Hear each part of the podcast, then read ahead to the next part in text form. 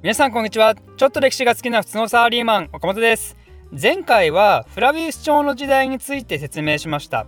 フラビウス朝とはウェスパシアヌス、ティトゥス、ドミティアヌスの親子3代が皇帝についた時代のことでしたね。フラビウス朝は高校世界史ではそんな大して学ぶことがない時代なんですけど、でも実はウェスパシアヌスの時代にはあのコロッセオが作られたり、ティトゥスの時代には火山の噴火でポンペイが埋没したりとね、現代の人々が古代ローマと聞いて最初に思い浮かぶようなものがね、実はこの時代に起きていたというわけですよ。で最後のドミティアヌスは悪帝として有名でその結果この人は暗殺されてしまったんですけどこの後ローマ帝国はやっぱ血筋にこだわっていたらこういう悪帝が出てきてしまうってことで誰もが認めるような優れた人物を皇帝にしようっていう動きになったわけですね。でそれによってネルバっていう人物が皇帝に選ばれたわけですけどこの人から始まるその後の5人の皇帝たちの時代が特にローマが栄えた時代でもあったのでその5人のことを五検定そしてその五検定が活躍した時代を五検定時代というわけですね。ということで今回はそんな五検定時代について説明します。最初にですね五検定時代はいつ頃の話かというと96年から180年です。実はこれすごく簡単に覚えられる語呂があるんでちょっと紹介したいんですが苦労したご検定をいたわれ。苦労したご検定をいたわれです。もうこれで忘れることはないでしょう。で、えー、そんなご検定の5人とは誰かというとネルバトラヤヌスハドリアヌスアントニヌス・ピウスマルクス・アウレリウス・アントニヌス。最初のネルバが即位したのが96年で最後のマルクス・アウレリウス・アントニヌスが亡くなったのが180年ってことですよ。ロマ史詳しくない人からしたらねうわって なるでしょうこれね。なんだこのカタカナに次ぐカタカナはってね。ロマなんて高校世界史の最初の方で出てくるしでこの5人の名前は平気で覚えなさいと言われるわけですよ。私最初びっくりしましたからね、本当に。え、ヤヌスだの、アヌスだの、ニウスだの、ピウスだの、なんか似たような言葉いっぱいあるし、しかも最後のやつ長くないって 何マルクス・アウレリウス・アントニヌスってみたいな。怒りすら覚えてましたからね、最初にこの人の名前を教科書で見たときは。この名前はもう気合で覚えるしかないと思うんですけど、でも順番もややこしいと。5検定を即位した順に並べなさいみたいなね、そういうのテストでよく出るからね。実はですね、あるんですよ。簡単な覚え方がねこれもね。ネルはトライアヌスハドリアヌスアントニヌス・ピウスマルクス・アウレリウス・アントニヌスでしょ。この人たちの頭文字を取ってねネットはあんまりやらないご検定ってねネットはあんまりやらない苦労したご検定をいたわれってねこれ一度聞けばねもう一生忘れないですから。ということでだいぶ導入もなくなっちゃいましたけどあのちゃんと歴史の話もしましょうかね。まず最初のネルバっていう人物ですけどこの人はどういう人だったのかというと皇帝になった時点で65歳とね今の時代ですら普通は隠居を始めるような年齢で即位したんですよ。もうそんな年ってことで実はこの人はネロの時代から政治で活躍をしていてフラビウス朝の時代でも執政官に2回任命されたりなんかでねローマの重鎮だったわけですよね。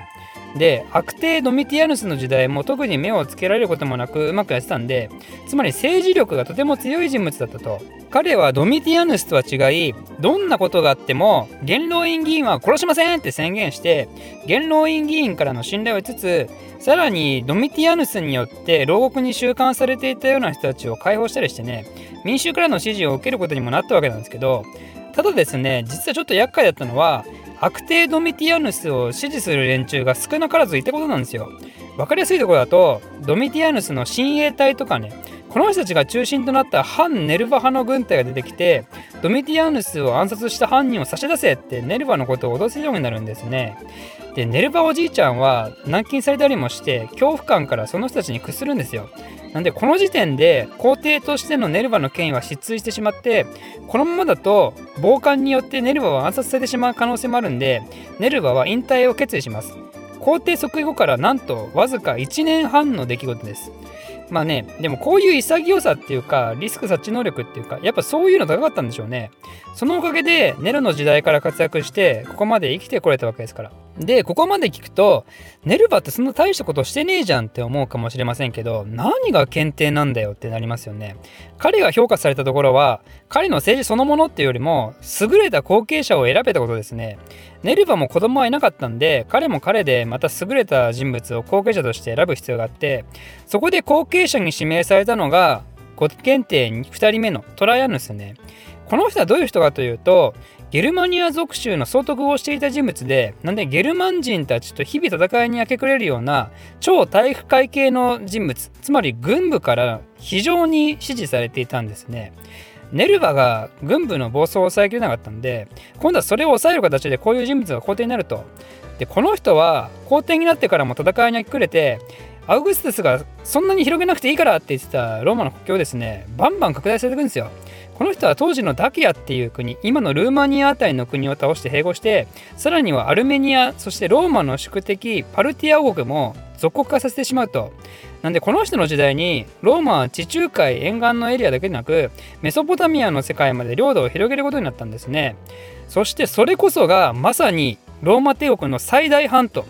まさに文字通りの最盛期ですね。ただトライアヌスはその後メソポタミアがまだ反乱が起こったりして慌ただしかったんでそれを鎮めるためにさらなる強い支配を目論んだあたりに突然病死してしまいます。ということで次は5検定3番目のハドリアヌスの時代になりますね。ハドリアヌスは実はトライアヌスと血縁関係にある人物です。トライアヌスのいとこの子供だったらしいですね。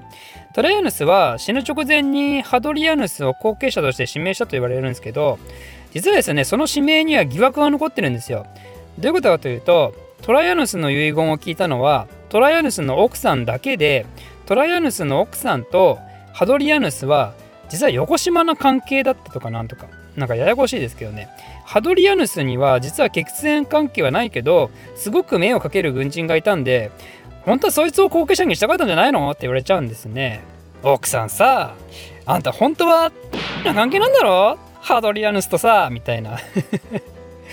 ということで、ハドリアヌスの初期はあんまり民衆から人気がなかったんですよね。しかもハドリアヌスはですね、せっかくトライアヌスが広げた領土をね、どんどん手放し出しちゃったんですよ。そのメソポタミアあたりの領土ね。こんな属種はいらんっつって、はあって感じなわけですよ。民衆からしたら。この売国度がみたいなことまで言われちゃうんですけどなぜハドリアヌスがそういう領土を手放したのかというと、まあ、これは少し考えれば分かるんですけどやっぱりねメリットがないわけですよねコストかかりすぎなわけですよトライアヌスの時代でも反乱がやっぱり起こしたわけでその都度その都度軍隊派遣したり中東兵を置いたりねその人たちを食わせるための金がかかってね破綻しちゃうんですよこのままだとなんで金のかかる領土はさっさと手放せと。赤字で回収見込みのない事業はさっさと撤退しろってのと。同じですね。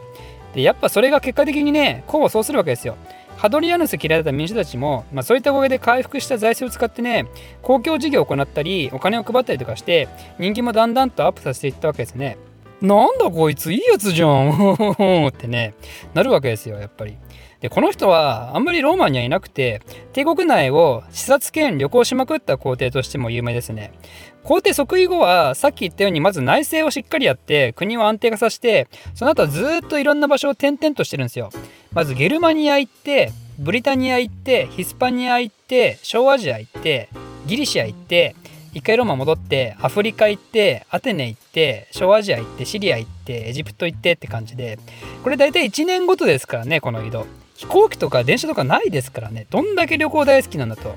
でハドリアヌスはこうやっていろんなところに転々とするんでとするんでその土地その土地に建物や記念硬貨とかを残すんですけど中でも有名なのがブリタニアの国防用の建築物ですね。これハドリアヌスの頂上と言います。万里の頂上のようなもんですね。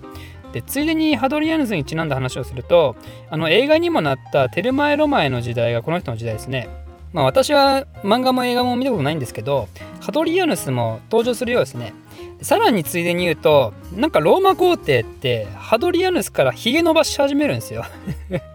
ヒゲ伸ばしブームがこの人から始まるんですね。何かあったんでしょうかね。一般市民も生やし始めたんでしょうかね。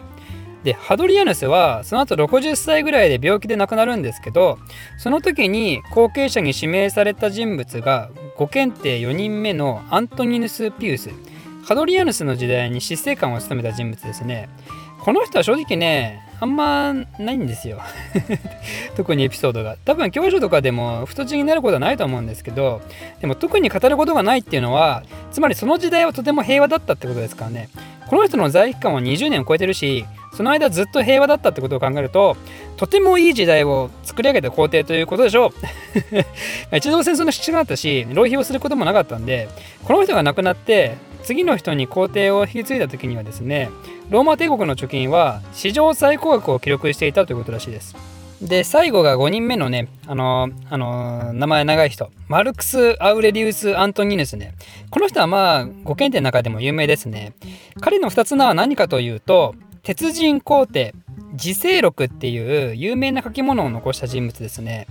この人はですね、実は御検定時代としては珍しく、珍しくというか唯一ですかね、その前の皇帝、つまりアントニヌス・ピウスが皇帝になった時に、その後継者としてすでに決まってたんですよね。なんかハドリアヌスがそうしろって遺言を残したみたいで、まあ、かなり優秀だったらしいです。で実はそういう後継者がマルクス・アウレリウスと別にもう一人いて最初はですねその2人で共同統治っていう形をとりますなんでローマ帝国史上初の2人の皇帝による統治ですね。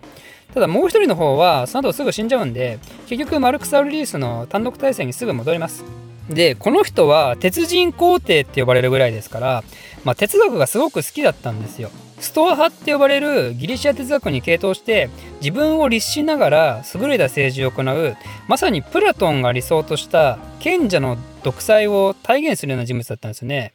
でこの人の時代はアントニウス・ピースと違って国境沿いで戦闘が激しくなってきていてマルクス・アウレリウスも戦場に赴いて戦うわけですよ。で夜になると彼はテントにこもって今度は哲学者として自分はどうあるべきかとか皇帝としての責任とは何かとか人はどう生きるべきかとかねそういうさまざまなことをまとめ上げたのが自世録なわけですね。この中にはいろんな名言があるんですけど特に私が好きなのはいい人間の在り方を論じるのはもう終わりにしてそろそろいい人間になったらどうだ？いいですね。ドキッとしますね。こういうのね。理屈ばっかこれてんじゃないよと。動けといいから。もうね、ダメですよ。そういう理想と正論ばっか言って動かないのはね。でもこれは他人に対するメッセージっていうより自制ですからね、自制力ですから、自分もそうなっちゃいかんと。皆さんもね、この言葉を時々思い返してみてくださいね。マルクス・アウレリウスの顔を思い浮かべながらね、そろそろいい人間になったらどうだ？ってね。自分は今いい人間になろうとしてるかってね。って感じでそんな素晴らしい名言を残したマルクス・アルリースもついに病気で亡くなることになります。それが最初に言った180年のことです。これをもって五検定の時代は終わりを迎えることになるわけですね。五検定時代の終わりってことはつまり何を意味するか分かりますか？次の皇帝は賢くない皇帝が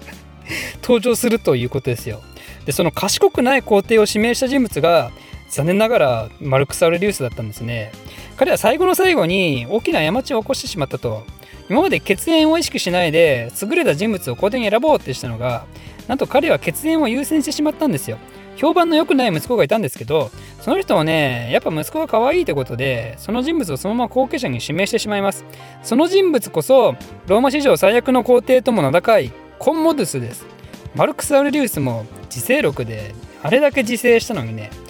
ということで、えー、ご検定時代の話はここまでとして次回はそんな最悪の工程コンモドゥスについて説明したいと思います。この動画を少しでも面白いためになると思っていただいた方は高評価とチャンネル登録のほどよろしくお願いします。ではまた。